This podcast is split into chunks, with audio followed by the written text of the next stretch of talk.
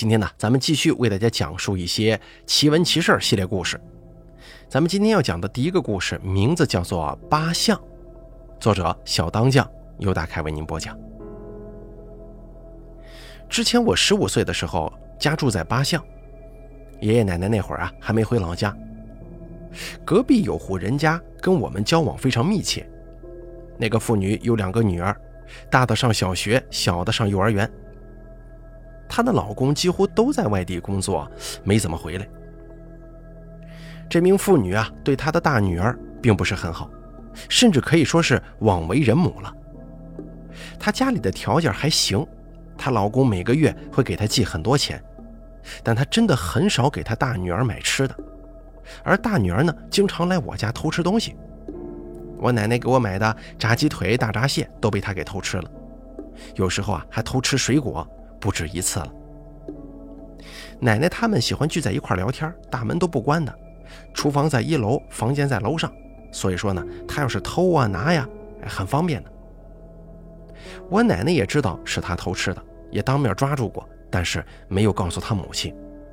我奶奶也让我别告诉他母亲，不然会被他母亲给打死的。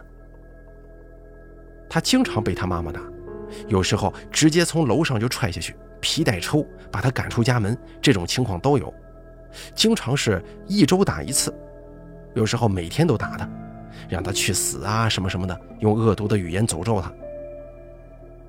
我印象深刻的是有一次，他们小学有秋游，我小学的时候秋游，我妈妈都会给我买一书包的零食，每个家长不都是这么做的吗？而他的妈妈呢，让他背着一个装着几本书的书包去。什么零食也没给他买，我顿时啊就有点可怜他了。如果他也有好吃的，就不会偷我的东西吃了吧？有一次我去外面旅游，奶奶叫我别回家了，去我外婆家住一段时间。我问他为什么，他说以后见了面再告诉我。我当时也没当回事。等一周之后啊，我奶奶来到我外婆家，把这事儿跟我说了。我奶奶说。隔壁邻居他家的那个大女儿死了。那天呢，台风天他妈妈像往常一样把他毒打了一顿，赶他走。可是他不走啊，不愿意。他妈妈把他活生生的给拖了出去，一直到晚上，大女儿都没回来。再然后好像是报警了，警方查了查监控，在江滨桥下，大女儿跳下去了，好像是一直流到铜山西那边才捞到了他的尸体。再后来，那户人家搬走了，爷爷奶奶也回了老家。我跟我妈住在同城街道，我爸不信这些啊，就一直住在八巷的那个家。直到后来，我爸爸说，半夜可以听到走楼梯的声音，还有哭声，而那个哭声啊，就是那个大女儿的声音，他听的是真真切切的。一开始他以为是幻听，结果每到凌晨时分，那个脚步声和哭声会同时响起。最后，我爸再不信，他也搬走了。还听说那户人家把房子租给了一个外地人，不知道什么原因，那个外地人住了两天，连租金都没退，连夜搬走了。有一次，我跟朋友约在江滨见面，为了少走点路，我就往八巷走。我当时看到一个黑乎乎的东西闪了一下，我以为是自己眼花了呢，没多注意。身后过来一股凉风。那个大女儿的声音叫了一声我的名字，啊，某某姐姐。我当时吓得撒腿就跑啊，还摔了一跤，忍着疼继续跑。后来见到了朋友，朋友问我怎么一直心不在焉的，我也没把这事儿说出来，大晚上的怕吓着他呀。在之后我就生病了，高烧不退，跟家人把这个事儿说了。爷爷拿了一串佛珠给我带着，还给我贴符，过了一两天这烧就退了。一直到现在，我今年十八岁，再也没去过八巷这个地方。接下来呢，咱们给大家讲下一个故事，名字叫做《鬼鱼》。话说有一对父子非常喜欢钓鱼，经常去江边、河里这些野外地区钓。话说这天呢，儿子开始钓起来了，而父亲呢还在整理鱼线。这个时候，儿子就坐在河边。突然看到下面有一堆人在打篮球，他们冲着儿子一阵招手，开心地说：“哎，快下来打篮球啊，快点啊！”当时儿子可能是被鬼给迷了吧，竟然直接朝河下走去。老父亲走过来，看着儿子往河里走，吓得一把给他揪了回来，大声喊道：“你干什么？啊？呃，下头有人叫我去打篮球啊！”这会儿儿子的意识还是有点模糊不清的，竟然还想下去打篮球，而父亲当即脸色大变，拉着儿子赶紧离开了这个地方，连渔具都没要啊。还有一个故事也是跟钓鱼有关。话说有这么一个老头，他非常喜欢钓鱼。有一次他去河里钓鱼，而河上面却是一大片农田。那会儿正值农忙时节，虽然到了晚上七点多了，不过也因为是夏天嘛，天黑的比较晚，有很多农民都在山坡上干活。没过多长时间，老头钓到了一条大鱼，大约有一米多长，鱼身子是红色的。这下子得有好几十斤呢。老人费了好大的劲儿，终于把鱼给拉了上来，可高兴了。他想去收那个鱼，可哪知一过去，老人呢竟然被这条鱼的脊梁上头立着的那个翅把肚子给划破了，这肚子里的肠子全部都掉了一地呀。农忙的农民也看到老人钓到鱼了，可是等再回头一看，老人竟然肠穿肚烂的躺在地上了。肚子中间被豁开了一条大口子。后来老头的儿子也看见了，吓得赶紧回去通知家人。回到家的时候，儿子半天说不出话来，因为被吓坏了。过了好久才说父亲死了。后来这家人给当地农民一些钱，别人才帮忙把尸体给送回去的。不过那条鱼在老人死了之后竟然不见了。也因为出了这样一件恐怖的事儿啊，所以说大家都管那种鱼叫鬼鱼。接下来呢，给大家说一个请勿吸烟的故事吧。这个故事源自于我朋友的一次旅游经历。那还是某一年九月份的事情。我这朋友呢，当时失业在家，应朋友小右的邀请去爬山。他跟小右一起坐了将近两个小时的高铁。一个小时的大巴车，来到山脚下的民房改造的旅店住宿。店老板非常热情，他告诉朋友，下午爬山呢，估计时间来不及了，不如去附近的一处景点先去看一看吧。朋友觉得老板说的在理儿，而且自己时间是相当充裕的，两个人就商量好，先定下房间，然后出门去附近先转上一转，明天再去爬山。他们选了三楼左边的房间，放下行李就离开了。不过下楼的时候碰到老板了，老板叮嘱他们，千万不能在房间里抽烟。两个人就说：“行行行，记住了。”他们在外头转了一会儿，据老板说，这里有一处佛像，将近百米高，就去看看。他们沿路打听，找到佛像的位置，在那儿转了一个多小时。不过那里除了那一座近百米高的佛像跟一些建筑之外呢，就没有其他可以看的东西了。刚过下午四点钟，他们就回旅店休息了。这个时候，朋友仔细打量了一下房间的布置，外头有天台，没有门，不过可以打开窗户钻出去。窗户不大，窗帘是淡黄色的，天花板由左侧向右侧倾斜。室内装饰跟家具以木质为主，并且窗前呢还有一个标语，写着“请勿在床边抽烟”。他有些奇怪了，不是说不要在屋里抽烟吗？这标语什么意思呀？按照标语的说法，应该是只是不能在房间的床边抽烟，可能老板自己记错了吧。正想着呢，卫生间传来小右的声音：“哎，你看呐。”这里还有个小仓库呢，不过上锁了，打不开呀。哦，应该是老板放东西用的吧？你看那个干什么呀？哈，没什么，单纯好奇啊。他说着，又趴在床上玩手机。朋友这个时候啊，有点尿急，就去卫生间小解。这个时候，他也看到了卫生间左侧的小仓库。正如朋友小右所说，门被一个铁锁给锁起来了。他有些讶异，这间仓库如此显眼，为什么中午进来放行李的时候没发现他呢？尽管很好奇，但是没钥匙也没招打开这个仓库啊，只好按耐住好奇心，不再管他。等到傍晚六点钟左右，他跟小右一起出门吃晚饭。吃完之后，去附近商店购买了一些面包跟水，毕竟山上的东西都贵呀。买完东西，他们没有再多做停留，回到旅馆，打算养精蓄锐，明天一大早去爬山。他们回到宾馆，收拾好明天上山的行李，一人点了一根烟，就洗漱睡觉了。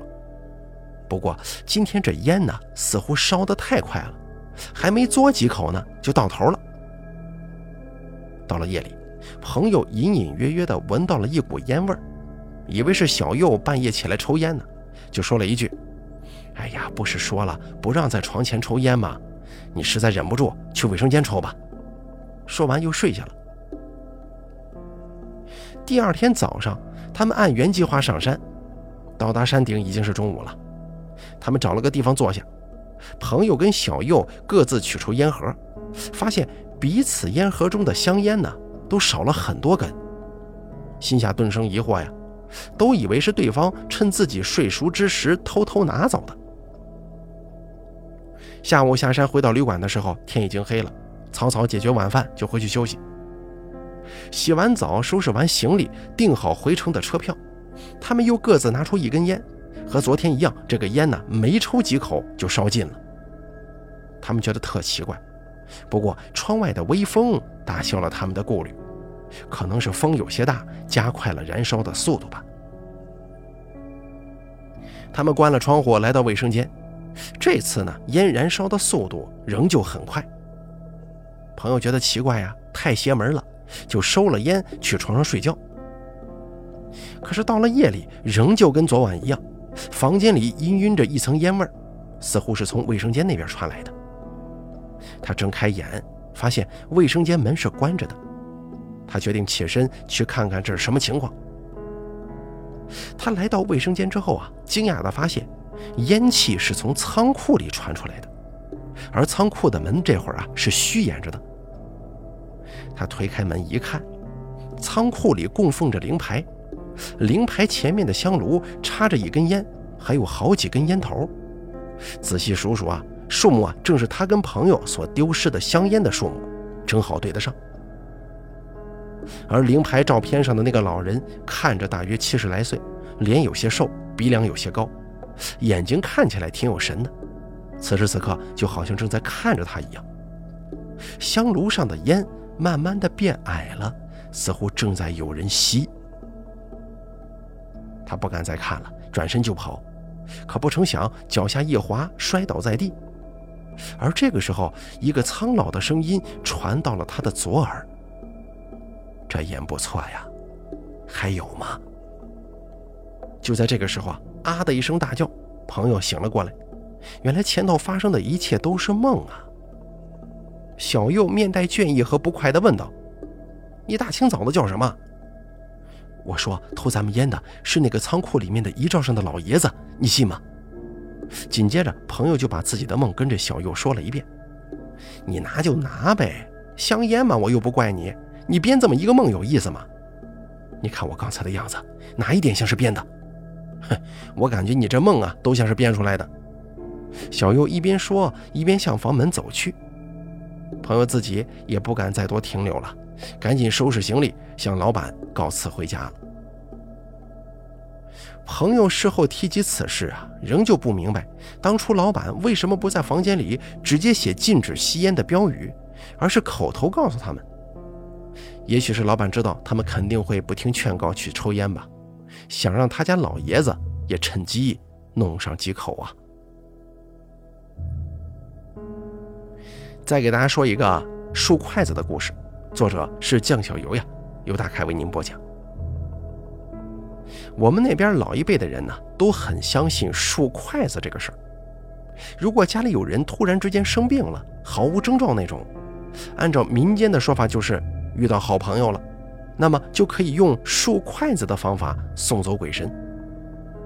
所谓的竖筷子，其实就是一遍又一遍的在碗中竖立起一只或者三只筷子，口中念念有词，不过具体是什么做法，我并不清楚。只记得我小时候有一天在家里玩，忽然之间头晕的厉害啊，人站都站不住那种，于是便被我奶奶扶到沙发上躺着。当时我躺在房间的沙发上，奶奶就去厨房竖筷子去了。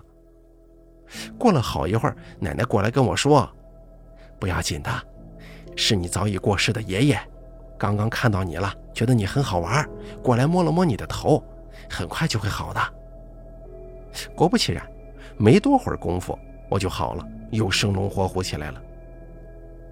其实不只是我呀，我妹妹也遇到过一次类似的事儿，不过她呢。要比我严重的多。那天夜里，我跟他还有一个同龄的表弟一起打扑克，可忽然之间他就放声大笑起来了，止都止不住。一开始我们并没有怎么在意，以为是他打牌打开心了，可是后来才发现不对劲儿啊，他的笑完全停不下来，甚至我冲他怒吼让他不要再笑了的时候，他还是那个疯狂大笑的样子。那一刻，我跟我表弟都被吓坏了，赶忙喊外婆过来。而外婆也是用了同样的竖筷子的方法，没一会儿，妹妹就停止了笑声。后面每每谈及此事，我都觉得很神奇。妹妹说：“我当时是真的不想笑，但是却停不下来。可是外婆一竖筷子，我就好了。”再给大家讲下一个故事吧。叫做我买了凶宅，作者野生茶由大开为您播讲。说一个困扰了我两年多的灵异事件吧。我现在房子的上家是一对小夫妻，看着人很好，比我小个两三岁。我们第一次去看房子是在晚上七点多钟，我下班以后跟老公会合，然后过去的。当时呢，我们敲了敲门，是这个家里的男生给我们开的门。女生坐在沙发上，柔柔弱弱的，没有起来。我跟老公自带鞋套，一进门我们就换上了，想进屋啊，全部看上一看。这是一套两室一厅的南北通透户型。男主人帮我们大体介绍了一下，但是主卧没让我们进去看。当时我心中还感到有些奇怪，虽说主卧涉及隐私，但是不是在卖房子吗？你不给人家买房看一看？有点奇怪呀，万一主卧漏水呢？我们当时看的可是顶楼啊。我看到那个女生示意男生再次表明不能看主卧。好吧，我们也没太纠结，因为我们早前租房子住的时候住的就是这个小区，跟他家一模一样的户型，看不看都可以。这套房子呢是新婚装修的，他们还住了不到两年，现在开始往外卖。说是在离女方娘家的地方啊，看中了一套新房子，想搬到离娘家很近的地方，方便以后带小孩。对了，他们当时说有在备孕。这房子我们是相中了，后头很快走完了流程。当我们入住的时候，已经是六个多月以后了。当时已经是冬天了，然后我在这个房子里经常觉得冷，就是阴冷的那种感觉。在我们这个地方啊，冬天是湿冷湿冷的，但我家不是，它是阴冷。我把空调开到三十度，还是觉得冷。尤其我老公上夜班不在家的时候，我一个人简直浑身冰凉。后来我不得已还用上了电热毯。要知道这个东西，我自从大学毕业之后就再也没用过了。这阴冷的问题似乎解决了，但是新的问题又出现了。我经常做梦，梦到一个小婴儿坐在我床上哭。有一次，我半夜起来上厕所，回来的时候居然看到那个婴儿，还真的坐在我的床上呢。老公同样又是夜班不在家，我当时的心都快跳出来了，吓死了。我把主卧的顶灯、台灯都打开了，然后他不见了。我跑到客厅里，把灯开到最亮，把电视打开。开着一个我一直追的综艺节目，直到早上老公回家。我甚至请远在老家的妈妈帮我去算了算命。她找了我们当地的神婆，神婆一开始问我妈我有没有流过产，我妈居然说她不能确定，要问问我才行。你说这是我亲妈吗？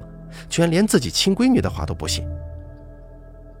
得知我确实没有流产堕胎的这个情况之后呢，神婆又问：“这房子是新房还是旧房啊？之前住的是什么人呢？”哟，想到这儿，我突然想起了那对小夫妻。我直接联系了这个女主人的妈妈，因为房屋买卖期间啊，基本都是她跟我联系的，卖家她做主，买家这边我做主，所以说我们两个人有交接有联络。我就跟她说了我遭遇的事儿。她的年纪比我妈妈要大几岁，是很典型的 S 式丈母娘。她说她女儿流产过两次，都是从怀孕开始就保胎，可每次都保不住呀。最大一个孩子也没到四个月。我一听这个，当时就石化了，神婆诚不起我呀。他们也正是因为这个原因才卖掉房子的，说女儿在这里呀总是触景生情，现在都有点抑郁症了。好吧，原来搬得离妈妈近一些这种话全是幌子，是我单纯了。可这一切已成定局啊！老太太虽然对我很抱歉，但她没有办法解决我的问题。最后还是我妈请了我们当地的神婆，用了一些违反社会主义核心价值观的方法才算解决。前后大概有一年多的时间了。其实我也不知道是神婆解决的，还是小婴儿投胎去了。我在这个老阿姨的朋友圈里看到她抱着自己外孙的照片，而我现在呢也是当妈的人了，再想起这件事啊，好像就没那么害怕了，只是觉得小婴儿可怜。当然，这个女生更可怜，他保胎保不住是天生的身体缺陷，倒不是因为他后天做过什么事情。总之啊，大家都是不幸的人嘛。